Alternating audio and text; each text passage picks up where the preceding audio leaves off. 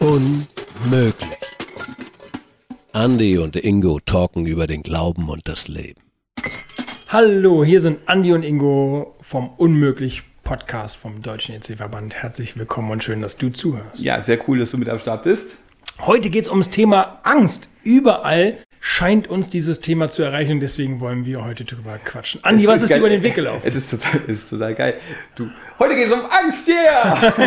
ja, ich bin motiviert mich darüber, äh, also ich bin nicht motiviert auf das Thema an sich, weil das natürlich irgendwie bedrückendes Thema ist, aber ich habe irgendwie Bock mit dir drüber zu reden, weil ich merke, dass das drückt die Stimmung. Und ich erlebe das gerade überall und deswegen ja. glaube ich, dass das wichtig ist, dass wir drüber reden. Deswegen bin ich motiviert. Okay. Ja, absolut. Also es ist natürlich voll das geile Sommerthema, ähm, wo alle irgendwie Bock haben auf Urlaub und äh, Freizeit und äh, chillen. Und trotzdem merke ich, also die letzten Sommer, trotz Corona, waren irgendwie unbeschwerter, sogar ein bisschen geiler, ähm, weil naja, man war irgendwie happy, dass man noch eine Ferienwohnung bekommen hat und so. Und jetzt merkt man schon, ne, also Corona, wir sind gerade der Landkreis, der in Deutschland äh, alles toppt mit einer Inzidenz von 2600 irgendwas. Und du denkst, okay, was kommt da raus? Ne? Vielleicht im Herbst null, keine Ahnung.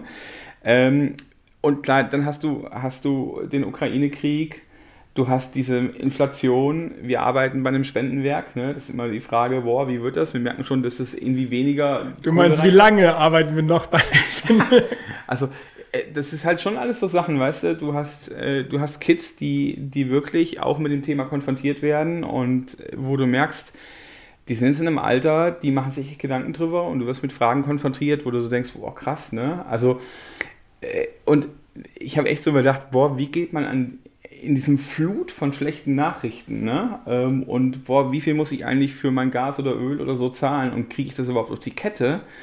Ähm, wie, wie kriegt man das eigentlich gut unter? Also ohne daran kaputt zu gehen und wirklich ohne irgendwie abends immer schlaflos im Bett zu liegen oder nachts wach zu werden und zu denken, oh krass, ja. Ich weiß nicht, wie es dir damit geht.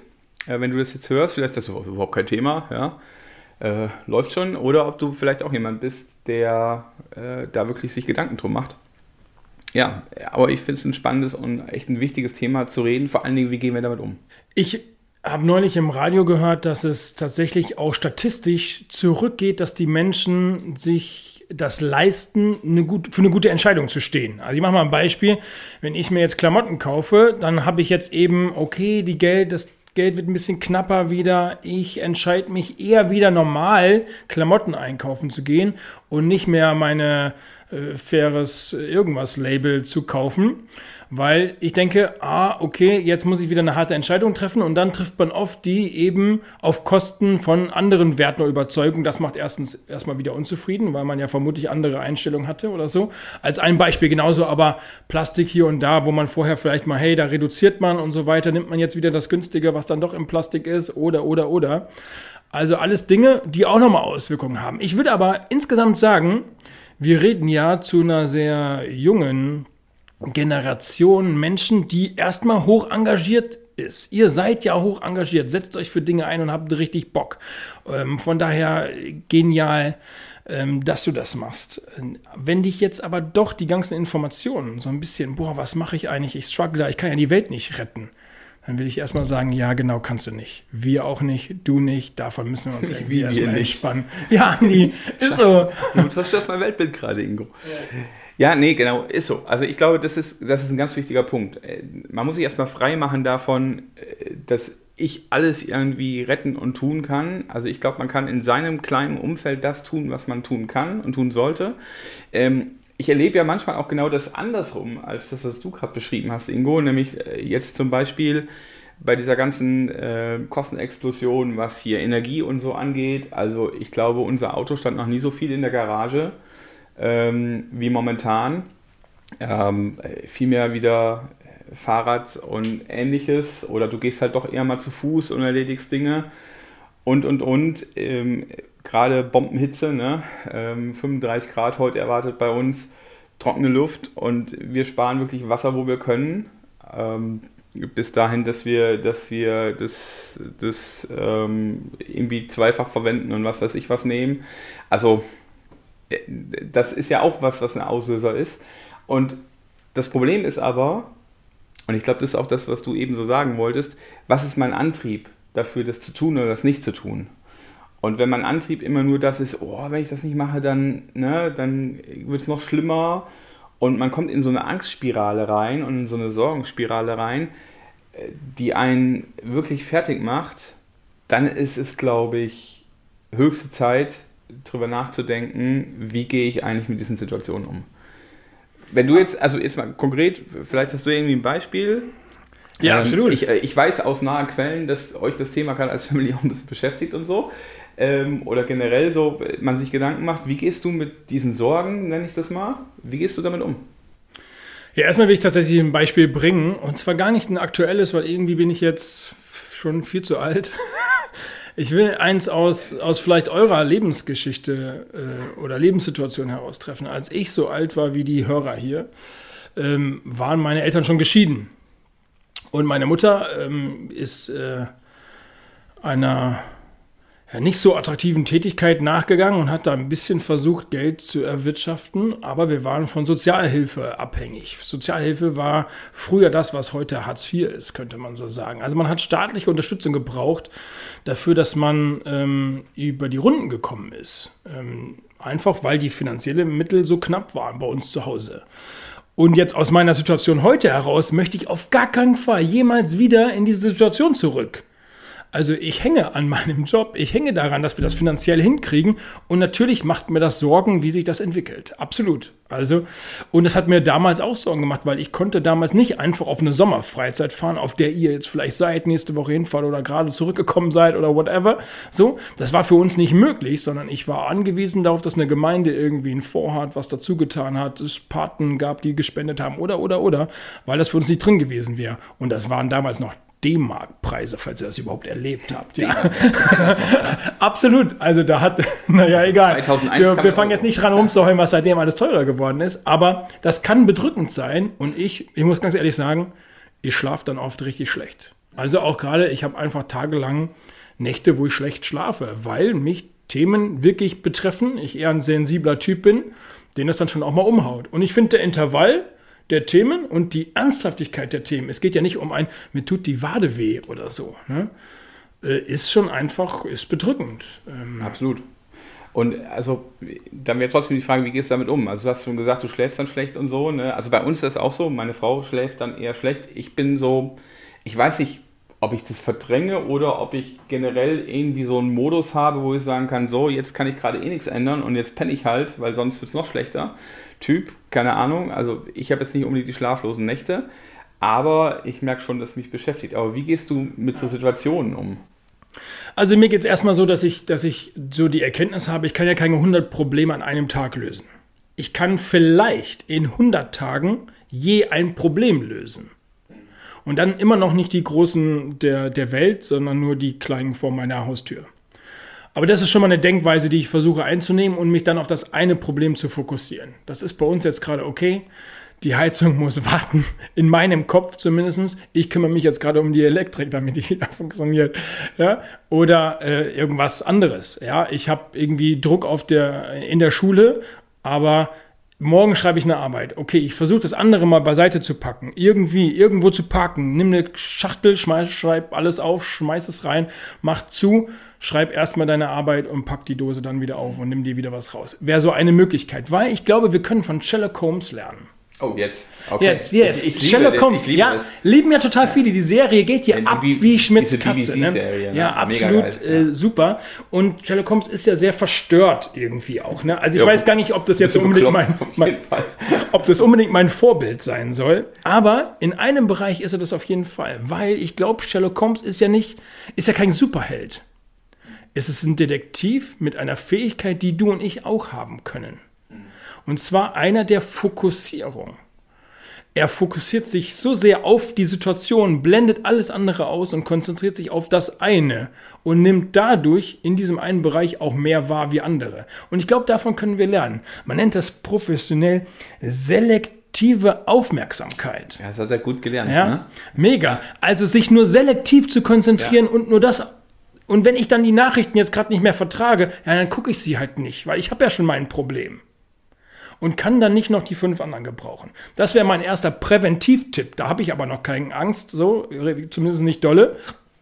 Aber es ist eine Möglichkeit, zumindest zu sagen, okay, ich merke, ich bin da angespannt, dann bin ich da so ein bisschen präventiv unterwegs. Präventiv heißt ja vorbeugend. Also ich sorge dafür, dass mich die ganzen Informationen, die mich belasten könnten, erst gar nicht erreichen.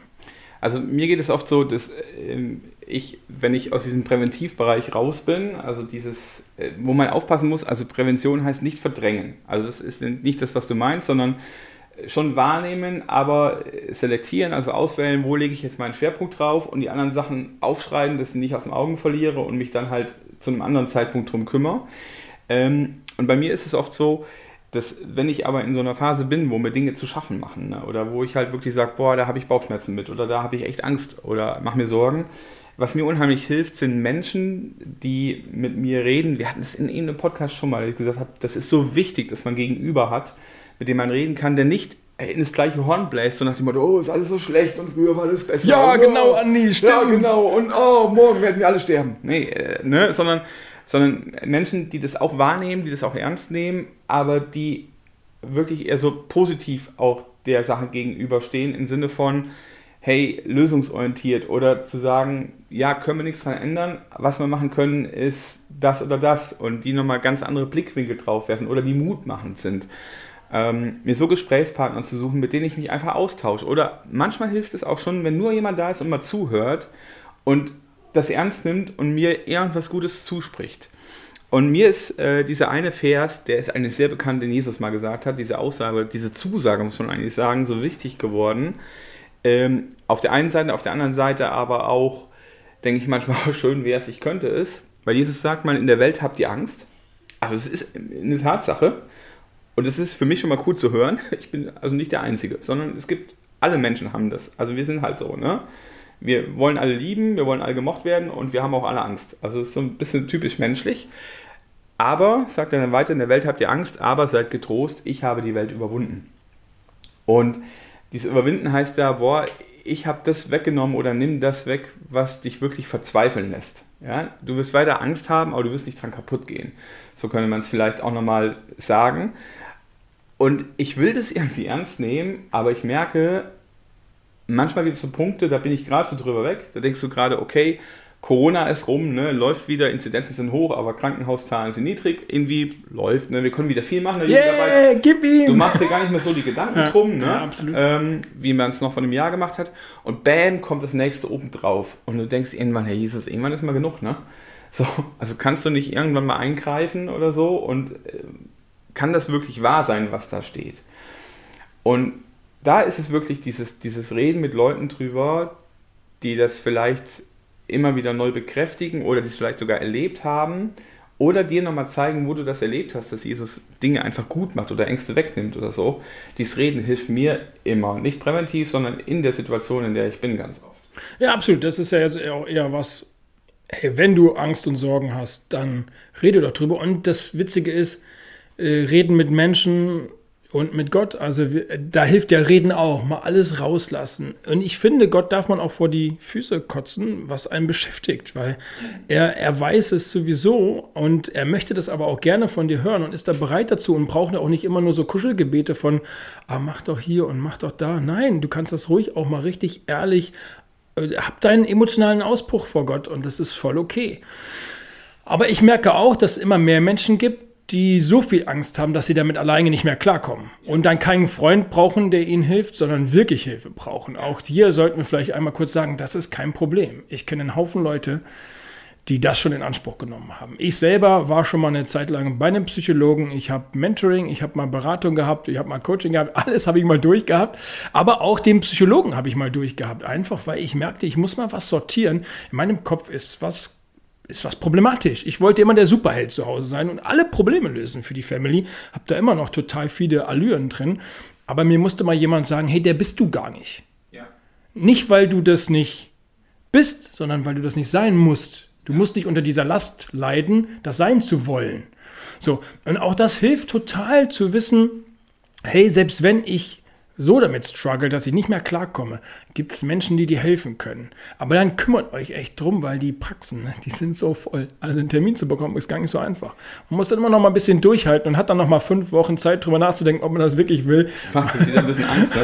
Nein, also ich finde es total wichtig. Also das war ja so lange auch ein Thema, wo man sagt, öh, der geht dazu Klapse-Doktor oder so, ne? oder aufs Sofa, ne? so diese typischen Vorurteile, die man hat. Ich erlebe das gerade wieder nach Corona, muss man ja schon wieder sagen. Ne? Ja, die Zeiten sind vorbei. Also wie, wie, aber wie krass das ist, wie viel da auf der Strecke geblieben ist und was das auch mit jemandem macht. Also ähm, dieses nicht austauschen können, dieses nicht Gemeinschaft leben.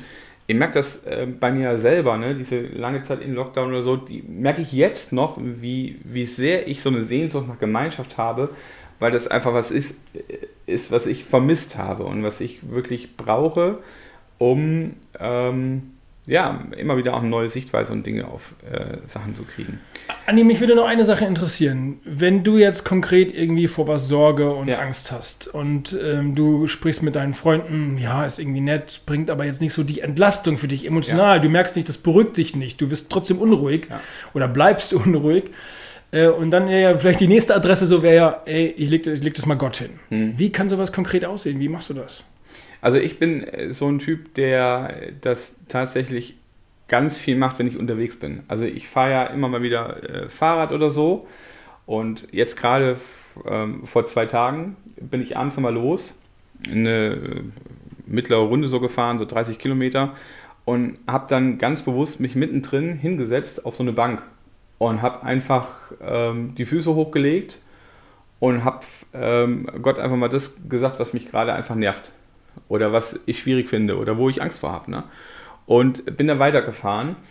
Und es ist jetzt nicht so, dass immer so der Bam, ne? Und alles ist erledigt. Ballast ab so. und du schwebst nach genau, Hause wie ich, bei E.T. oder so. genau, meine Räder sind 10 cm vom Boden weg oder so. Mega. Oder ich schalte mein, ich gebe es ja zu, ich fahre E-Bike, ne?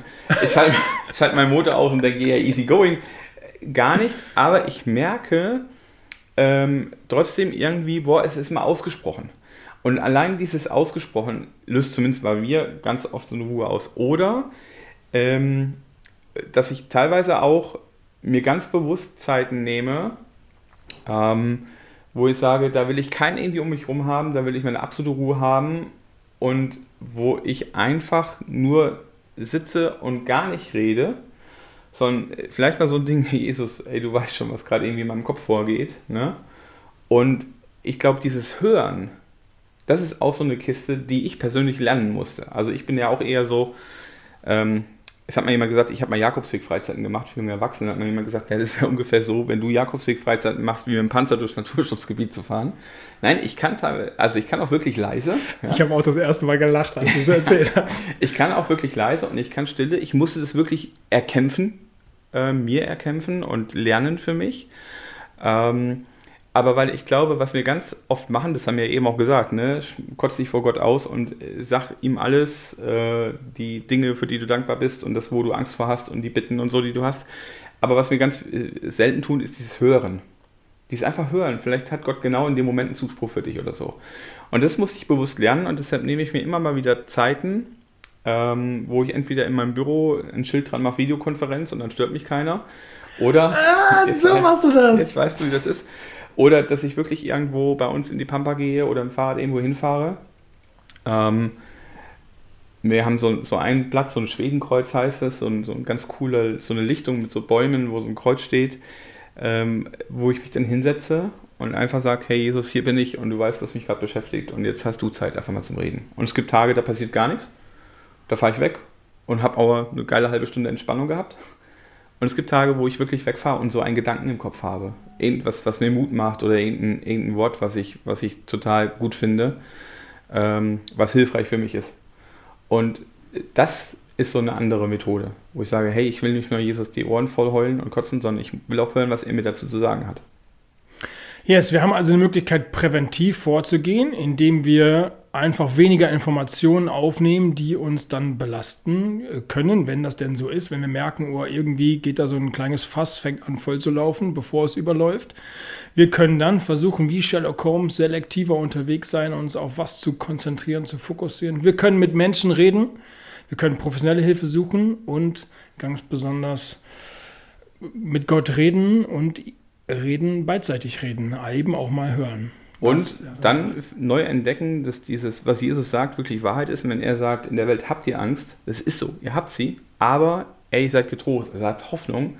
Ich habe diese Welt überwunden, ich habe das, was die Angst macht, überwunden. Und das wirklich zu sagen, Jesus, du hast es versprochen und jetzt glaube ich das und ich nehme das für mich in Anspruch. Also das wirklich, wirklich sich immer wieder einzuhämmern, ja, es ist so, aber Jesus wird es gut machen. Also dieses Vertrauen immer wieder sich zuzusprechen, auch selber und Jesus auch zu sagen, du hast es gesagt, ich will das glauben, jetzt kümmere dich.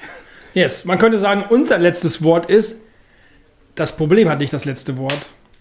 In diesem Sinne wünschen wir euch einen richtig guten Tag. Vielen Dank, dass ihr bis hier habt zugehört. Jawohl. Und wir hören uns beim nächsten Mal. Macht's genau. gut. Auf einen angstfreien oder äh, guten Umgang im Sommer. Bis dann, macht's Ciao. gut. Ciao. Unmöglich. Andy und Ingo talken über den Glauben und das Leben.